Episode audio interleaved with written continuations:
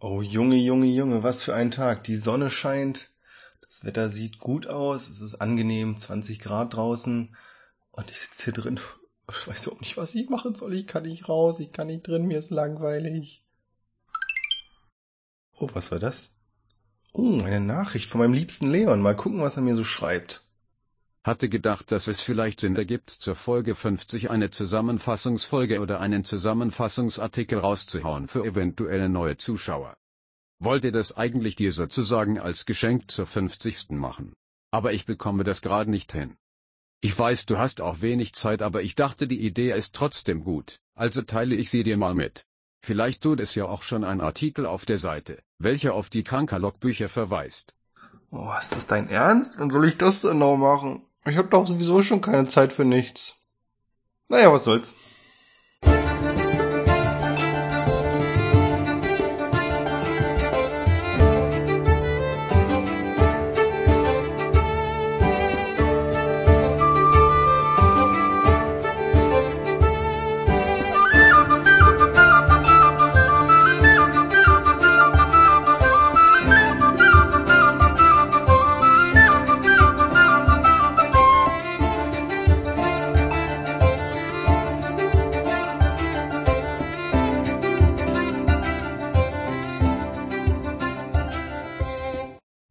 Also, bevor wir jetzt für alle, die ganz neu dabei sind, über die Dinge reden, die bisher geschehen sind, müssen wir natürlich kurz über die Welt reden. Denn die hat einiges mitgemacht. Am deutlichsten wird das an der kosmischen Sonderbarkeit, die zu jeder Tageszeit am Himmel erkennbar ist. Die meisten Bewohner dieser Welt bezeichnen sie als der Riss im Himmel und nur eine Handvoll kann heute überhaupt noch erzählen, was es damit auf sich hat. Ebenso mysteriös sind die meisten Maschinen, die diese Welt bevölkern. Es gibt sie in allen möglichen Dimensionen, klein wie Käfer oder so riesig, dass ganze Städte daran Platz finden – und den Legenden nach gab es einst noch viel, viel mehr von diesen Dingern, doch die Zeiten sind lange vorbei. Heute sind sie eher Raritäten, so wie jene, die überhaupt noch wissen, was es damit auf sich hat, wie sie funktionieren und sie quasi verstehen können. Unser Abenteuer beginnt im frühen Herbst in einem kleinen Wald. Unsere kleine Heldengruppe besteht aus sehr unterschiedlichen Gestalten. Beginnen wir mit dem menschlichen Baden Tadamir, der geschworen hat, den Kult der Maschinenmutter zu vernichten. Ich würde so einen Daumen nach oben machen. Dieser drahtige junge Mann hat, wie es zu jeder gute Abenteurer haben sollte, eine dunkle Vergangenheit und ein ebenso dunkles Geheimnis. Doch dazu später mehr. Neben ihm läuft der hühnhafte Zentaurenkleriker Orwell, bei dem wir uns nach wie vor nicht ganz sicher sind, wie man seinen Namen eigentlich schreibt. Leon und ich haben da sehr verschiedene Vorstellungen.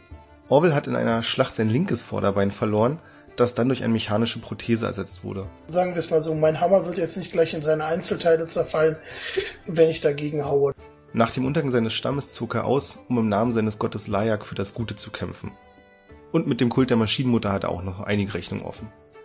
Parmigianino, den wir eigentlich nur Nino nennen, geht's da ähnlich. Mein Plan wäre eigentlich gewesen, irgendwie zu versuchen, da hochzukommen. Wie auch immer. Das ist ein großer Tortel, der verlor durch einen Angriff des Kults sein Heimatkloster und auch seinen Meister. Und mit seinen drei Brüdern verteilten sie sich dann auf die vier Himmelsrichtungen, um Smasher, das ist der General des Kults, der dafür verantwortlich war, zur Strecke zu bringen. Verantwortung übernimmt auch unser Druide und Kalashtar Barwin, der den Hinweisen seines Wassergeistes folgend den schwer verletzten Jin gefunden hat. Ich habe keine Ahnung von Maschinen, ich, ich weiß es nicht. Ich fange erstmal an, Seil zu knoten. Jin ist ein Gestaltwandler und im Namen seiner Göttin Titania macht er Jagd auf böse Hexenmeister, um das Gleichgewicht der Welt zu erhalten. Erstmal würde ich ja sagen zu der Frau, sehen Sie, das läuft genau nach Plan. Außerdem sucht er nach einer Elfe, die ihm etwas gestohlen hat. Und vermutlich ist da noch mehr, denn er rennt bevorzugt in Gestalt eben jener Elfe umher. Gut, wo war ich? Ah ja, im Herbstwald. Nach einem Zwischenfall mit einem Speer des Kults sehen sich unsere Helden bald gezwungen, die naheliegende Stadt Wrakenberg gegen eben jenen Kult zu verteidigen. Der Anführer der gegnerischen Armee, General Laserbeam, kann trotz fieser Tricks und Methoden geschlagen werden und danach nimmt ihn Tadamir wortwörtlich auseinander, um den namensgebenden mechanischen Laserarm zu sichern. Das war eine äußerst unappetitliche Angelegenheit für uns alle. Naja, haben alle Hand in Hand zusammengearbeitet. Danach findet Jin ein Foto von sich. Da er aber selbst noch nie in Frankenberg war, kann er es offensichtlich nicht sein. Das bedeutet, die einzig logische Schlussfolgerung ist, dass es die Elfe ist, die er sucht. Und als Abschluss der ganzen Aktion lässt sich Tademir noch entgegen aller Gesetze, also illegal, zum Bürgermeister wählen, schnappt sich die goldene Kette des Bürgermeisters und verspricht dann, dass er den geflohenen Teil der Kultarmee, die quasi vorher geschlagen wurde, auch noch aufspüren wird mit der Gruppe, damit sie sicherstellen, dass Wrakenberg so schnell nicht nochmal angegriffen wird. Bei der Verfolgung geraten sie weiter nach Norden in das brache Gebiet mit dem schmucken Namen Elrens Narben. Sie entdecken dort eine uralte Fabrik, die vom Kult eingenommen wurde und denen als Sammelpunkt dient. Ein genialer Plan, bei dem sich Jin in Laserbeam verwandelt, sorgt dafür, dass sie ohne Widerstand gefangen genommen und eingesperrt werden. Richtig gut. Doch das Glück ist trotzdem auf ihrer Seite und sie entkommen aus ihrer Zelle, vertrödeln dann aber wieder so viel Zeit, dass sie aufgehalten werden, und zwar von Smasher, Ninos erklärtem Erzfeind. Der ist aber ein erstaunlich harter Brocken und es sieht ziemlich schlecht aus für die Gruppe, als plötzlich der Strom ausfällt und in dem darauf folgenden Durcheinander es irgendwie klappt, dass sie aus der Fabrik fliehen können und mit ihrem neuen Verbündeten Loxkatron jetzt auf der Flucht sind und versuchen weiter nach Norden zu kommen. Während sie von Smashers Schergen gejagt werden, finden sie einen kleinen Teersee und in diesem Teersee ist ein Haus festgesetzt, was ziemlich seltsam aussieht und es stellt sich dann aber heraus, dass dieses Haus mitsamt des kleinen Roboters und einer leuchtenden Kugel im Inneren laufen kann. Die Kugel ist nämlich ein Schlüsselelement, eine sogenannte Energiekugel, denn durch die können sie mit dem kleinen Roboter als Steuerelement dieses Haus zum Laufen bringen und sind damit verdammt schnell unterwegs. So gelingt ihnen dann die Flucht und in Windeseile sind sie auf dem Weg zum Stadt des Riesen. Dieser Ort verdient seinen Namen, denn die ganze Stadt wurde in den an einen Berg gelehnten Überresten eines riesigen Roboters errichtet. Sieht ziemlich cool aus. Schnell machen sie hier die unliebsame Bekanntschaft von Gorov und seiner kriminellen Bande und er fordert die Energiekugel, lässt ihnen aber noch etwas Bedenkzeit. Ist ein sehr netter, charmanter Typ. Sie können ihm die Kugel freiwillig überreichen oder er holt sie sich gewaltsam.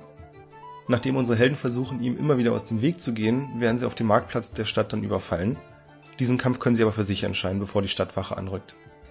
Einige der kriminellen Subjekte können aber fliehen, was Tadami natürlich nicht zulassen will. Er verfolgt sie bis zu einer suspekten Kneipe, in der die Schurken dann verschwinden, und nach einer kurzen Auseinandersetzung mit dem Türsteher ist Tadami plötzlich der Gejagte, kann aber zum Glück entkommen. Auf dem Marktplatz findet er nur noch Jin, die anderen sind verschwunden, und es dauert einige Sekunden, bis er realisiert, dass er gar nicht mit Jin redet, sondern mit der Elfe, die Jin verzweifelt sucht. Doch bevor er mehr herausfinden kann, hat die das auch gemerkt und verschwindet. Wenig später findet sich Tadami am Gasthaus mit den anderen wieder und als Jin mit dieser Neuigkeit konfrontiert wird, erzählt er endlich, warum er die Elfe sucht. Eine Geschichte voller Liebe, Leid und äh, ja, entwendeten Spielwürfeln mit sehr hohem Geldwert steckt dahinter. Im Park der Stadt kommt es dann zu einem neunten Treffen mit Gorev und den Helden. Naja, fast, denn als sie den Ganoven erblicken, fliehen unsere Helden schon. Ja, wenn, wenn das dann irgendwas bringt, dann ja. All unsere Helden? Nein, nicht ganz, denn Jin ändert einfach seine Gestalt und taucht unter. Wie es der Zufall so will, findet er dadurch die Elfe und verwickelt sie in einen Kampf. Fragt mich nicht, wie es dazu kam, hört einfach rein, es war sehr komisch. Naja, am Ende dieses Kampfes wird dann klar, dass es nicht wirklich die gesuchte Elfe ist, mindblowing, sondern ein anderer Gestaltwandler. Genauer gesagt nicht irgendein anderer Gestaltwandler, sondern die Gestaltwandlerin, die Jin unwissentlich schon einmal im Auftrag seiner Göttin Titania umbringen wollte. Das war der initiale Kampf, bei dem damals Barwin dann Jin gerettet hat. Ja, diese Gestaltwandlerin hört auf den Namen Alba und behauptet, dass sie selbst Titania dienen würde und Jin damit einer falschen Gottheit huldigt. Sie schickt Jins Geist in die Anderswelt, eigentlich mit der Idee, dass er vor Titania treten soll, aber das klappt nicht so ganz und Jin landet stattdessen im Schattenreich und erfährt hier, dass er über all die Jahre nicht Titania, sondern Titanias Schatten einer anderen Gottheit, die versucht, das Gleichgewicht zwischen Licht und Schatten wiederherzustellen, gedient hat. Das klingt jetzt in der Zusammenfassung ziemlich doof, aber es war auch ein sehr cooler Moment. Naja. Dabei müssen jedenfalls beide Seiten Opfer bringen und das heißt, die ganzen Hexenmeister, die Jin im Laufe seines Lebens umgebracht hat, waren nicht immer unbedingt die Bösen, aber er glaubt irgendwie an das große Ziel, denn als sie ihn dann vor die Wahl stellt, ob er ihr weiter dienen möchte oder seinen eigenen Weg gehen will, schwört er ihr erneut die Treue. In der Zwischenzeit hat es Tadami ans andere Ende der Stadt verschlagen. Er landet in einer kleinen Protestgruppe gegen die Stadtregierung. Das ist eine lange Geschichte, wie eigentlich alles hier. Und zwar ist es so, dass aus Tinker viele Leute geflohen sind, nachdem der Kult dieses Land eingenommen hat. Und ein Großteil der Flüchtlinge ist hier in der Stadt gelandet. Und er unterhält sich in dieser Protestmenge mit einer Frau, die aus dem ehemaligen Königreich geflohen ist und auch die alte Sprache lesen kann. Und dabei entdeckt er dann Gorevs rechte Hand. Das ist eine Frau namens Sandra und er kann sie überzeugen, dass Gorev die gesuchte Energiekugel angeblich bereits erhalten hätte, woraufhin sie deutlich freundlicher ihm gegenüber ist. Als der Protest dann in wirkliche Ausschreitung umschlägt und gewaltsam niedergemacht wird, können die beiden in einer nahe Gasse fliehen und Sandra erzählt ihm, dass Gorevs große Vision die ist, in der er ein Herrscher ist, um möglichst vielen Wesen zu helfen. Also eigentlich was ziemlich Gutes. Tadamir ist trotzdem dagegen. Das Ding ist nämlich, dass er dafür bereit ist, auch Opfer zu bringen, und die Energiekugeln braucht er, um den riesigen Roboter, wir erinnern uns, das ist der Roboter, in dem diese ganze Stadt erbaut wurde, zu erwecken, um damit den Kult der Maschinenmutter zu zerstören. Tadamir ist da nicht so dabei und offenbart nach einigem Hin und Her sein dunkles Geheimnis, und zwar ist er vor Jahren schon beim Angriff des Kults in Tinker gestorben und wurde dann aber von einem alten Maschinenpriester zu einer halben Maschine gemacht, aus Gründen, die ihm unklar sind, und wieder zum Leben erweckt. Aber er hat geschworen, diese zweite Chance zu nutzen und den Tod seines Geliebten zu rächen. Als er seinen Maschinenkörper zeigt, hat Sandra eine Idee. Sie könnten Talamir nämlich benutzen, um die Flüchtlinge aus Tinker und die Stadtbewohner im Kampf gegen den Kult zu vereinen.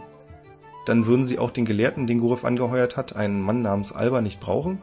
Wir wissen natürlich schon, wer Alba ist, aber Tadamir hat da noch keine Ahnung von. Ja, mal schauen, ob aus diesem Plan was wird. Am nächsten Tag findet unsere kleine Heldengruppe wieder zueinander und auch die Handlanger Goravs finden sie, aber mit einem neuen Angebot. Sandra konnte nämlich inzwischen mit Gorav reden. Sie treffen Gorav in einer abgelegenen Kneipe und gehen einen Blutpakt ein. Gorav wird den Riesen nicht erwecken, was der anwesenden Alba sehr missfällt, solange es nicht absolut notwendig ist denn dafür werden die Helden mit ihm kooperieren, um den Kult zu besiegen. Jin nutzt die Chance und verwickelt Alba in ein sehr anstrengendes Gespräch, während sich die Gruppe auf den Weg zu David macht. David ist der Anführer der Flüchtlinge aus Tinker und sie brauchen seine Zustimmung, weil er es schaffen kann, die Flüchtlinge zu mobilisieren. Und der willigt auch ein. Er wird sich dem Kampf anschließen und etabliert Orville als Symbolfigur für die Mobilmachung. Tadamir bietet sich auch an, aber es gibt einige Gründe, warum das keine gute Idee ist. Derweil erfährt Nino von einem der Flüchtlinge, dass sein totgeglaubter Meister noch im Leben ist. Yay! Und Smasher verfolgt hat. Da Nino inzwischen ja Smasher gefunden hat, ist unklar, was aus dem Meister wurde, doch Nino ist trotzdem unglaublich erleichtert. Alba entdeckt Tadamirs Körper und hat seitdem kaum noch Augen für was anderes. Sie ist sehr technikaffin.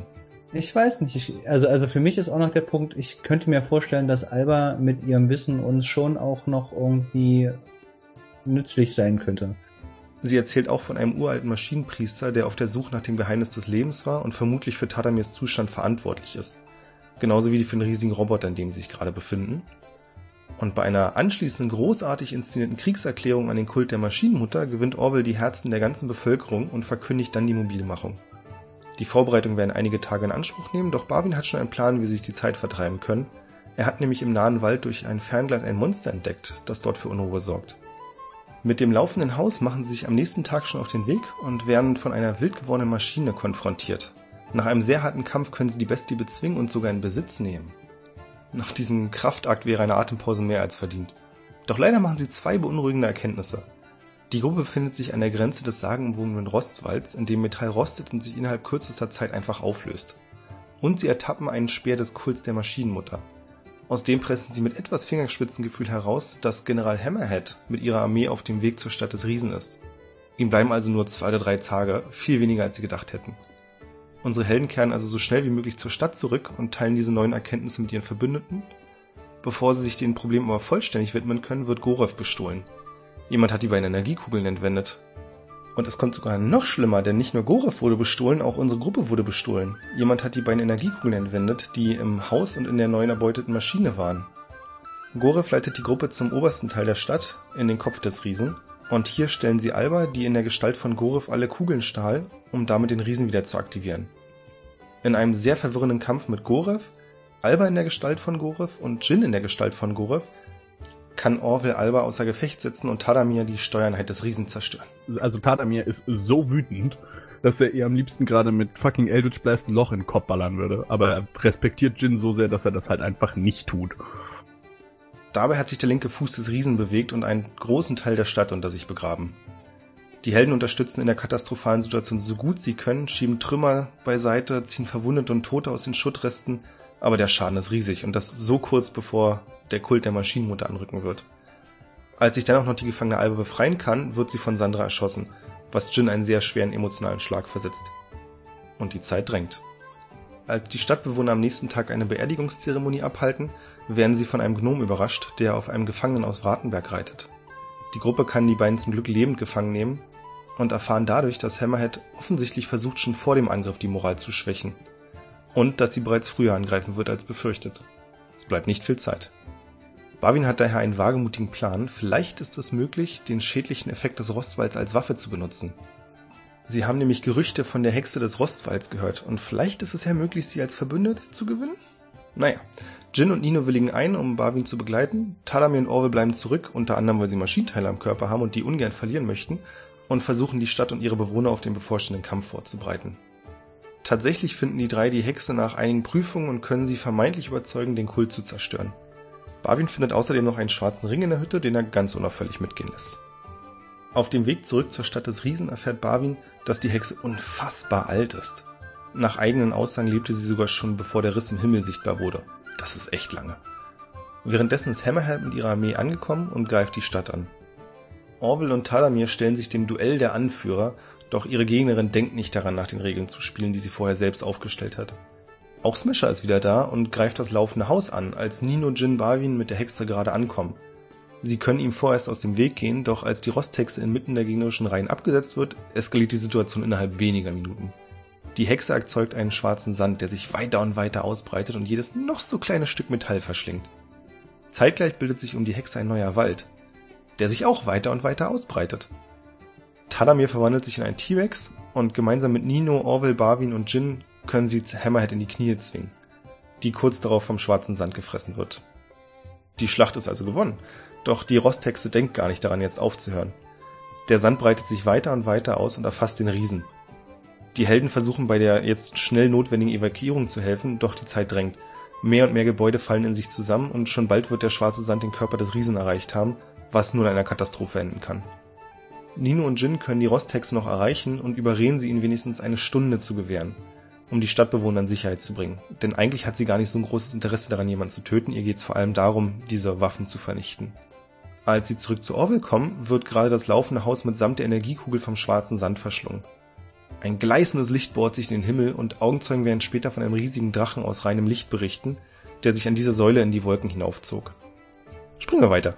Die Evakuierung geht mit Hochdruck weiter doch sie sind nicht schnell genug. Die Stunde verstreicht, bevor es alle Bewohner aus der Stadt schaffen. Der schwarze Sand fegt über die Stadt hinweg und lässt sie kollabieren, während Tausende in der Staubwolke sterben. In den nächsten Tagen helfen die Helden nach Leibeskräften dabei, die Verschütteten zu bergen und zu retten, was noch zu retten ist. Äh, ja, dann äh, gern geschehen. Dabei entdecken sie auch den eingequetschten Gorev, der fern jeder Hoffnung ist. Er bittet sie nur, seine Tochter zu retten und wird danach von Barwin zu ewigem Schlaf entlassen.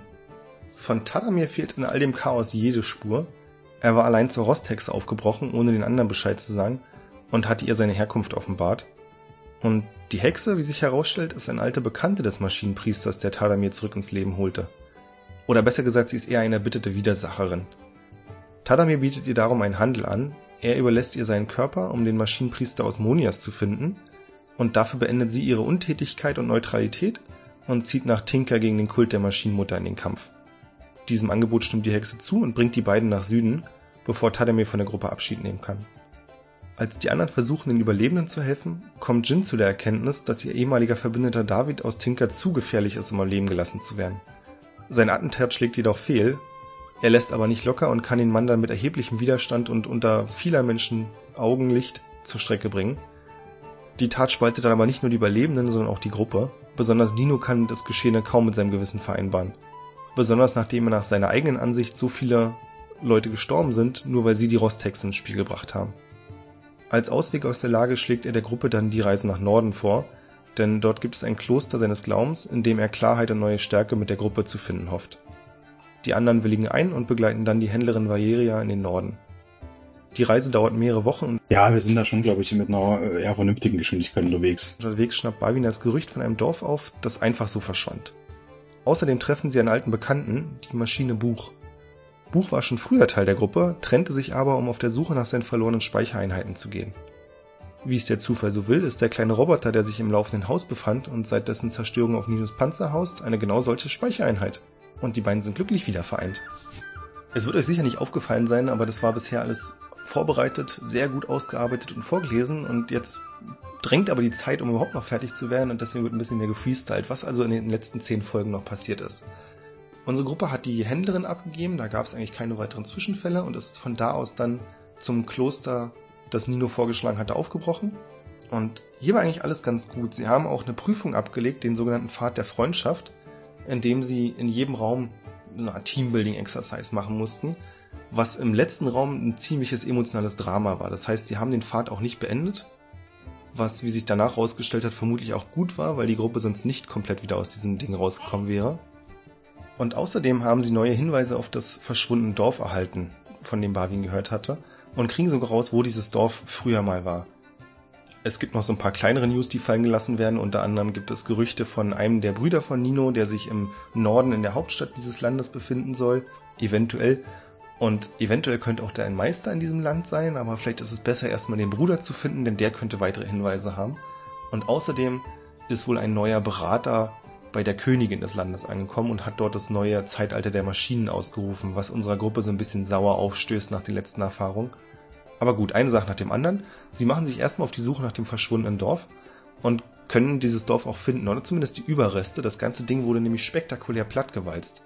Was bedeutet, dass es auch eine Spur gibt, der folgen unsere Helden und finden dann ein altes Schloss oder eine Burg auf einem großen Felsen. Das ganze Ding sieht ziemlich verlassen aus und sie finden einige Skelette, die irgendwelche mechanischen Modifikationen haben. Alles ziemlich weird. Was dann aber wirklich komisch ist, ist die feiernde Gesellschaft, die sie einlädt. Und zwar scheint das Schloss entgegen der ersten Ansicht doch gar nicht so tot zu sein. Es gibt hier einige Menschen, die miteinander feiern, Spaß haben und sie werden eingeladen. Ja, stellt sich raus, dass das gar nicht so ein cooler Deal war, weil die gar nicht so lebendig sind, sondern eher alle tot. Ziemlich tot. Und bloß von einem Maschinenpriester, den sie als ihren Meister, das ist Osmonias, das heißt der gleiche Maschinenpriester, der auch Tadamir wieder erweckt hat, ja, wiederbelebt wurden. Und sie bieten unserer Gruppe an, doch den gleichen Deal zu machen. Es ist ewiges Leben, also warum sollte man das ausschlagen? Davon ist unsere Gruppe aber nicht ganz so überzeugt. Und damit sind wir aber auch schon am Ende dieser kurzen Zusammenfassung. Hey, herzlichen Glückwunsch, ihr habt es bis Folge 51 geschafft und seid damit quasi auf dem neuesten Stand. Nice!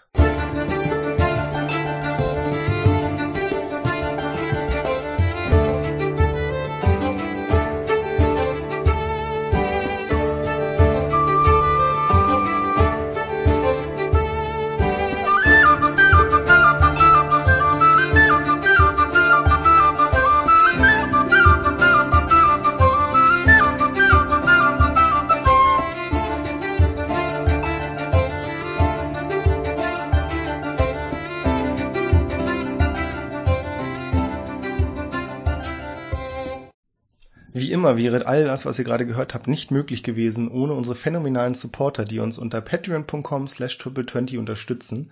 Ein besonderes Dankeschön geht an dieser Stelle an Isoboy, Nico und 151 Pokémon, die sich die Ehre erkauft haben, hier am Ende genannt zu werden. Das muss man sich erstmal verdienen oder ja, bezahlen können. Ihr versteht, was ich meine. Auf jeden Fall hoffe ich, dass ich eine halbwegs vernünftige Zusammenfassung liefern konnte und euch wenigstens ein bisschen Bock drauf gemacht habe. Und falls ihr neu seid und im Adventure Corp einsteigen wollt, könnt ihr machen. Ihr könnt auf jeden Fall mit der Staffel 4 einsteigen und wenn ihr Bock habt, die hängen alle so ein bisschen zusammen bis auf Staffel 2. Wir reden nicht über Staffel 2. Könnt ihr dann nochmal reinhören. Also meine empfohlene Reihenfolge wäre, hört in Staffel 4 rein und wenn ihr am Ende angekommen seid, gebt euch mal Staffel 3. Das ist die nächst relevantere zu dieser und dann könnt ihr für alle Inside-Jokes, warum wir Marvin Marvin nennen, obwohl er gar nicht Marvin heißt, nochmal in die erste Staffel reinhören. Ich weiß nicht, wann wir damit angefangen haben, aber es ist auf jeden Fall, wenn ihr Bock auf viel habt, viel da. Aber ihr könnt auch ganz klein anfangen und einfach jetzt mit der aktuellsten Folge einsteigen nach dieser Zusammenfassung. Euch entgehen vielleicht ein paar Meta-Jokes, aber alles weitere sollte eigentlich recht schlüssig sein, hoffe ich. Küsschen!